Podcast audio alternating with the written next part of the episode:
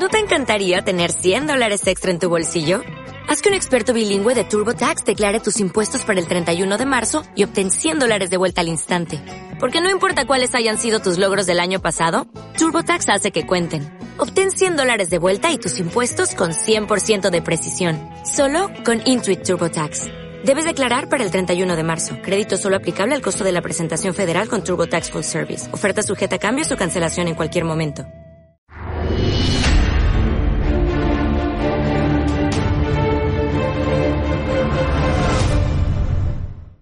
Hola, ¿qué tal? Bienvenido a Demos, la actualidad con criterio. Un lunes más en compañía de nuestro economista de cabecera, don Roberto Centeno. ¿Qué tal? Muy buenas tardes. Muy buenas tardes. Hoy, Roberto, nos toca hablar sí o sí de las elecciones generales. Acaba de arrancar la campaña electoral y, como siempre que hay elecciones, pues, eh, Roberto, nos vas a hablar de los diferentes programas de los partidos políticos que se presentan a estos comicios. Bueno, efectivamente, eh, es algo más que eso. Mm, lo que eh, ustedes, señoras y señores que nos escuchan, queridos amigos, tienen que tener muy claro es que el próximo día 10 de noviembre se juegan ustedes las cosas de comer. Es decir, se juegan su futuro económico, por no hablar del futuro de la nación española, que supongo que también les importará, pero que también está realizado con el sistema, eh, con, la economía, porque si nos quedamos sin España, eh, pues la economía será, eh, bueno, iremos absolutamente al garete. Eh, pero mm, de momento, de momento, eh, creo que tienen que tener ustedes muy claro qué es lo que les espera en caso de que voten a unos y a otros. Miren, voy a empezar por el partido que sale como ganador, ganador cojo, porque va a sacar según todas las encuestas, menos, menos escaños de los que ellos esperaban, eh, que es el Partido Socialista Obrero. Pero antes de hablar de la economía, tengo que decirles a ustedes algo que es importantísimo y que lo ven además con sus propios ojos sin mayor problema. Y es que el PSOE está socavando el Estado de Derecho, está degradando todas nuestras instituciones. Estos señores nunca han creído en la democracia, pero ahora menos que nunca. ¿eh? El grado de, mm, de, de, infamia que estamos viendo en instituciones como el Tribunal Supremo, que han hecho leyes absolutamente abiertas que recuerdan a, a, a las leyes hitlerianas que se basaban en leyes inicuas, como estos tíos que se han basado en la ley de memoria histórica a lo del Frente Popular, lo más inicuo que cabe en cabeza humana, que no son capaces, fíjense ustedes, de superar su afán de venganza del resultado de la guerra civil que ellos propiciaron y perdieron, ¿eh? y que ahora, eh, el otro día, esta imbécil eh, que tenemos de la señora Calvo, vicepresidenta económica, esta tía que decía que el dinero público no es de nadie y por tanto se puede pilfarrar a ojos a, a, mm, a manos llenas. Bueno, esta decía que era la primera victoria de los vencidos, es decir, como si estuviéramos de nuevo en una guerra civil. Eh, por lo tanto, el PSOE está de nuevo en un afán de revanchismo y guerra civilismo, eh, aprovechando las inicuas sentencias del Tribunal Supremo, que como saben ustedes crean jurisprudencia, le han dado a este gobierno no solo la facultad de sumar a Franco y profanar una basílica y profanar una tumba, sino que le han dado algo mucho más grave para ustedes. ¿Eh? que bueno, a ustedes opinarán lo que opinen de Franco, pero eh, algunos pues es que les traen sin cuidado y les importa su futuro. Bueno, pues en su futuro estos señores mm, han pasado por encima de los derechos constitucionales de los españoles y a partir de ahora el gobierno puede hacer realmente lo que le da la gana ignorando los derechos que otorga la Constitución a los ciudadanos españoles. Y en este sentido, eh, están cambiando ya eh, toda una serie eh, mm, de, artículos del Código Penal para poder encarcelar, perseguir y encarcelar, oigan ustedes bien lo que les digo, perseguir y encarcelar a todos aquellos que no piensen como ellos, a todos aquellos que no acepten el Himalaya de mentiras del Frente Popular Separatista, de los chequistas y de los asesinos comunistas. ¿eh? Bien, a todos los que no están cambiando el Código Penal y con la jurisprudencia que ha creado este indigno Tribunal Supremo, ¿eh? están haciendo esto. Pero bien, vamos al tema económico. En el tema económico, miren ustedes, el, eh, el Partido Socialista lo que les ofrece es muy claro aplastarles a ustedes a impuestos y incrementar el gasto público en forma disparatada, sobre todo para seguir contratando enchufados públicos de los que, según la última EPA, han contratado ya 78.000. Y estos señores que contratan no ganan el salario medio, ganan aproximadamente tres veces lo que es el salario medio del sector privado. Eso es lo que ganan eh, estos enchufados que está metiendo a cascaporro el Partido Socialista. 78.000 en lo que va de mandato eh, del señor eh, Sánchez. Bien, esta mañana se ha sabido mm, que la agencia, vamos, más que la agencia tributaria, el sindicato que controla la agencia tributaria, que además esto, esta gente es muy de izquierdas, los de GETSA, por lo tanto, el, sindicato de la agencia tributaria le ha inventado la plana a la eh, señora ministra de Hacienda, que no sabe dónde tiene la mano derecha, eh, no tienen más que verla ustedes, eh, y, y, lo que le han dicho es que, como mínimo, como mínimo, el agujero de los ingresos respecto a lo que ella había dicho que iba a ocurrir respecto a lo que ha dicho que iba a ocurrir el gobierno es de 8.500 millones de euros. Se dice bien y pronto, 8.500 millones de euros. Si van ustedes del lado de... Mm, eh, el agujero mayor, además, fíjense, se produce en el IVA, donde se produce un agujero de 7.000 millones. ¿Por qué? Porque el consumo se ha desplomado. ¿eh? ¿Y cuál va a ser la respuesta de estos miserables? Pues ya lo ha insinuado la ministra de Economía, subir el IVA, subir un par de puntos el IVA. Bueno, si la recaudación del IVA baja, ¿eh? en vez de tratar de estimular la economía para que suba, lo que hacen es subir el tipo. Y eso es lo que van a hacer. Eh, por otro lado, ¿eh? el, el, gasto, del lado del gasto ocurre lo contrario. Al mes de junio, es decir, final del segundo trimestre, íbamos ya 6.000 millones por encima de lo presupuestado. Fíjense lo que les estoy diciendo. Tenemos, según la agencia tributaria, un agujero de 8.500 millones eh, en los ingresos y, eh, según la propia administración del Estado, 6.000 millones más a junio. Eh, 6.000 millones, que pueden ser perfectamente 12.000 a final de año. Bueno, estamos hablando, señoras y señores, de unas cifras entre los 18 y los 20.000 millones de euros de agujero de este año que van a tener que eh, rellenar. ¿Y cómo lo van a rellenar? ¿Lo van a rellenar reduciendo el gasto? Para nada. ¿eh? Porque, como decía Mariano, ¿eh? el gasto, el despilfarro público, mm, cuando le decían, ¿por qué en vez de subir impuestos no baja usted el gasto? Y dice, no, eso ni se toca. Bueno, pues eso ni se toca. Eso es lo que van a hacer los socialistas. Por lo tanto, señoras y señores, todos aquellos de ustedes que voten, por las razones que sean, que no voy a entrar en ellas, al Partido Socialista, sepan que van a tener ustedes la mayor subida de impuestos de la historia de España. Los van a freír a impuestos. ¿eh?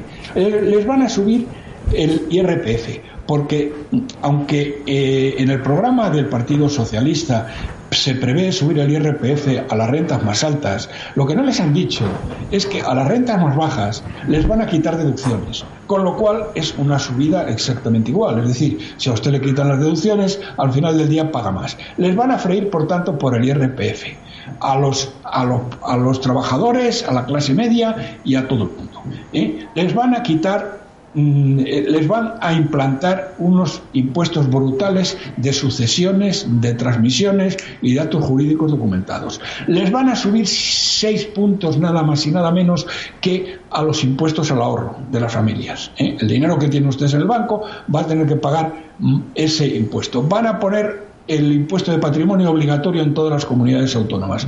Y como les acabo de decir, la señora, eh, ah bueno, van a subir el gasoil, ¿eh? cosa que no ocurre en ningún otro país, porque el gasoil en todos los países europeos cuesta mm, varios céntimos menos que la gasolina, aquí lo van a equiparar ¿eh? con el camelo de la ecología ¿eh? y resulta que vamos a ser más ecológicos nosotros que en Holanda, en Dinamarca o en Noruega. Bien, ¿y a qué afecta la subida del gasóleo? La subida del gasóleo va a afectar a las rentas más bajas y a los autónomos. A los autónomos los van a freír porque les van a cobrar mucho más del dinero que tienen que pagar a la seguridad social y también de eh, la presión fiscal sobre ellos. Por lo tanto, bueno, y luego ya la guinda del pastel, se lo acabo de decir, como mm, los ingresos del IVA van 7.000 millones por debajo de lo presupuestado, les van a subir el IVA un par de puntos. ¿eh? Así que eso es lo que les va a ocurrir si votan ustedes al Partido Socialista Obrero Español. Que no digan que no les hemos avisado. Luego no se quejen. ¿eh? Eh, luego cuando les aplasten a impuestos, no se quejen y digan que es que no han tenido más remedio. No han tenido más remedio porque efectivamente han disparado el gasto de una manera brutal y han hundido la economía y como consecuencia de ello han ingresado muchísimo menos dinero del que preveían. Eso en lo que se refiere al Partido Socialista Obrero Español. El siguiente sería el Partido Popular. El Partido Popular que dice que van a bajar impuestos. Dice, porque nosotros siempre hemos bajado impuestos. Hombre, por Dios, eh, no nos toquéis las narices, ¿eh? porque lo primero que hizo Mariano, después de haber jurado por sus muertos y haber hecho campaña con una bajada de impuestos, lo primero que dijo este miserable fue que no tenía más remedio que subir los impuestos por lo que se habían encontrado, lo cual es falso. Y es falso Primero porque lo sabíamos todos los que conocíamos la situación económica, pero es que a mí personalmente me lo dijo mi antiguo alumno Montoro, ¿eh? que, y eso me lo dijo en septiembre. Es decir, no me lo dijo después. Es decir, sabía perfectamente lo que se iban a encontrar. ¿eh? Bien, y entonces va el tío y dice, muy serio, lo primero que hizo a las 24 horas de tomar el poder, que tenía que subir impuestos. Es decir, porque no sabían lo que nos habían encontrado. Bien, ahí mintió como un bellaco, pero hombre, por Dios, vamos a ver, Mariano, de 460.000 millones de euros de presupuestos generales del Estado, no había ningún sitio, ni uno solo, de donde reducir 10 o 15 mil millones, ¿eh? de un despilfarro que hay eh, de casi 100 mil. Bueno, pues Mariano cuando le preguntaron eso dijo, es que eso ni se toca. Bueno, vale, pues muy bien, lo que tocó fue los bolsillos. Pero por favor, no nos tomen por imbéciles, señores del Partido Popular, que ya vale, ya le vale, que digan que ustedes siempre han bajado impuestos, porque ustedes no han hecho más que subirlos. ¿eh? Bien, ahora viene este muchacho mm, eh, de, casado y dice que va a bajar impuestos, pero no dice que va a reducir el gasto, en absoluto. ¿eh? Bueno, de hecho en Madrid lo que van a bajar impuestos, y ya veremos de dónde sale el dinero, lo primero que han hecho es crear, mire, tenían nueve consejerías y las han pasado a 14. Es decir, eh, han creado cinco consejerías que eran innecesarias. ¿Para qué? Para colocar a un montón de golfos de ciudadanos que querían tener su lugar al sol. ¿eh? Bien. Entonces, estos tíos dicen, lo primero que han hecho es incrementar el gasto brutalmente. Ahora dicen que van a bajar los impuestos. ¿Y de dónde lo van a sacar? Pues muy fácil, endeudándose. ¿eh? Entonces, oiga usted, para eso, para ese viaje no hacían falta alforjas. Entonces, ¿qué dice ahora Casado? Casadín. A ver, ¿qué es lo que dice Casadín? Que va a bajar impuestos. Y los ha cuantificado, ha dicho, voy a bajar esto no sé cuánto, voy a bajar esto no sé qué, y bueno, tal. Bueno, lo primero es que Casadín, suponiendo que llegara a ser jefe de gobierno, que no lo creo, ¿eh? Eh, eh, mm, diría lo mismo que Mariano y uy, no sabes lo que nos hemos encontrado, y es verdad, porque claro, el agujero que está dejando Sánchez es mm, abracadabrante, como les acabo de decir, del orden entre 18 y 20 mil millones de euros. Entonces va a decir que no puede, pero aun suponiendo que pudiera, ¿eh? suponiendo que pudiera, eh, él, eh, ¿de dónde dice que va a sacar el dinero? Dice, hombre, Casado, dice, no, es que nosotros lo vamos a hacer también en la economía que va a crecer en 16.000 millones de euros. Y de ahí, precisamente, del crecimiento, va a salir el dinero. Hombre, Casado, nos tomas por imbéciles. Si os cuento la lechera, ¿eh? ya le vale. ¿eh? ¿Qué coño vas a subir tú 16.000 millones el, el, PIB? Por Dios, cuando el PIB se está hundiendo. Bueno, eh, de vergüenza. Es decir, Casadín dice, yo bajo impuestos, no bajo gasto, pero el dinero va a salir porque la economía va a crecer mucho más en cuanto me vean la barba. ¿eh? Y lo simpático que soy. Bueno, eso es lo que les promete el Partido Popular. Si ustedes se lo creen, haya películas. Por otro lado, estos señores eh, que dicen defender la unidad de España no están defendiendo la unidad de España, ya se lo estoy diciendo. Están permitiendo en Cataluña, en Baleares, en Valencia y en Galicia que se rompa completamente la unidad nacional y prohíbe a los padres que sus hijos puedan ser educados en español. Si ustedes eh, piensan que eso es un jefe de gobierno que merece España, pues eh, ustedes verán. Bien, bueno, a los de Ciudadanos ni merece la pena, porque no tienen un programa definido, como no tienen nada. Son unos veletas. Este muchachito, eh, bueno, ha dado, ha dado la medida de lo que era el cosmopaleto Rivera. Y luego están la gente de Ciudadanos. Bueno, la gente, perdón, la gente de Ciudadanos no, la gente de Podemos. La gente de Podemos es más inexplicable aún que el PSOE, porque la gente de Podemos lo que quiere es llevarnos a la cartilla de racionamiento ¿eh? Eh, y al hambre y la miseria como en Venezuela. Ese es el programa, mejor dicho, es el final del programa que estos tíos proponen. Y como probablemente van a tener que apoyar al PSOE, eso es una de las cosas que van a querer imponer. Es decir, que si el PSOE ya de por sí nos va a llevar a la ruina, les va a llevar a ustedes a la ruina mayor que pueden imaginar, como van a necesitar ayuda de Podemos, ya eso es el acabose. Y esto, querido Xavi, es todo lo que podría decir al respecto. Pues así están las cosas de cara al próximo 10N. Antes de finalizar, Roberto, hablábamos a micrófono cerrado de otra noticia que conocimos hace dos, tres días y es que finalmente Christine Lagarde por fin coge ya los mandos del Banco Central Europeo y toda la prensa económica pues ha hecho una serie de comentarios mm, respecto a este relevo con Mario Draghi. Nos lo han preguntado también en nuestras redes sociales, Roberto, así que antes de finalizar sí que me gustaría que nos dieras dos, tres pinceladas sobre este cambio de mandos en el Banco Central Europeo y cómo crees que nos puede afectar a los españoles de cara a futuro. Bueno, vamos a ver. Primero mm, voy a referirme al, al anterior, a Draghi. ¿eh? Que ya era hora, ha dejado eh, este miserable de Draghi, eh, que dicen que ha hecho una buena labor, con tal de salvar al euro, no le ha importado hundir a los países del sur de Europa. ¿De qué manera? Bueno, eh, entregándoles una cantidad de dinero inimaginable, sin ningún control y a coste cero. A España, a la España que dice Mariano, que salvó de la quiebra, lo que ha hecho es endeudarla en 650.000 millones de euros, lo que significa la ruina de las futuras generaciones de españoles. Es decir, Draghi ha hundido deliberadamente a los países del sur prestándoles dinero a coste cero para que pudieran despilfarrar lo que quisieran y luego después el que venga detrás que Es decir, el daño que Draghi va a hacer a Europa va a ser eh, eh, enorme. La señora Lagarde, la señora Lagarde ha demostrado eh, en el Fondo Monetario Internacional ser una auténtica mediocre ¿eh? y va a seguir básicamente la, política de Draghi, es decir, dinero ilimitado ¿eh? y luego pues ya veremos qué es lo que pasa hasta que estalle la burbuja. no les he dicho antes, pero os lo digo ahora, este río de dinero de Draghi no ha servido, como ustedes ven, para hacer crecer la economía. La economía europea es la que menos crece de los grandes bloques económicos mundiales. Crece la tercera parte que Estados Unidos, la sexta parte que China, la sexta parte que India, etcétera, etcétera. Es decir, que este río de dinero que va a ser la ruina de las generaciones futuras en el sur de Europa y en particular en España no ha servido más que para aguanta mientras puedas el euro. No ha metido ninguna disciplina de gasto, no ha hecho nada de nada. No sé lo que va a hacer la señora Lagarde en cuanto a la disciplina de gasto, pero lo vamos a ver con España, porque claro, España mm, con Sánchez la economía se está hundiendo y vamos a tener una, eh, un déficit mucho mayor, eh, algo así como el doble de lo previsto, y algo tendrá que hacer.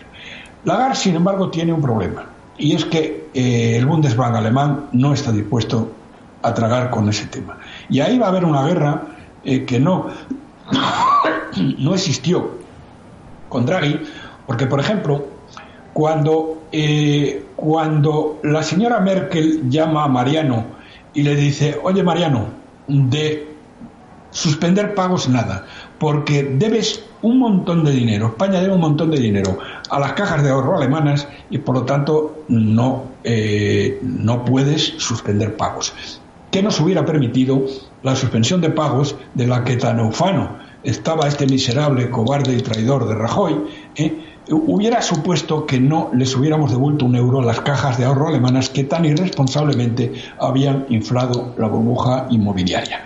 Entonces la señora Merkel le dijo, mira Mariano, tú nos pagas lo que nos debes hasta el último céntimo y yo voy a hacer que Draghi te dé todo el dinero que haga falta ¿eh? a interés cero, ¿eh? sin control alguno, para que puedas pagar, para que puedas despilfarrar, para que puedas hacer lo que te da la gana. Y luego ya veremos. ¿eh?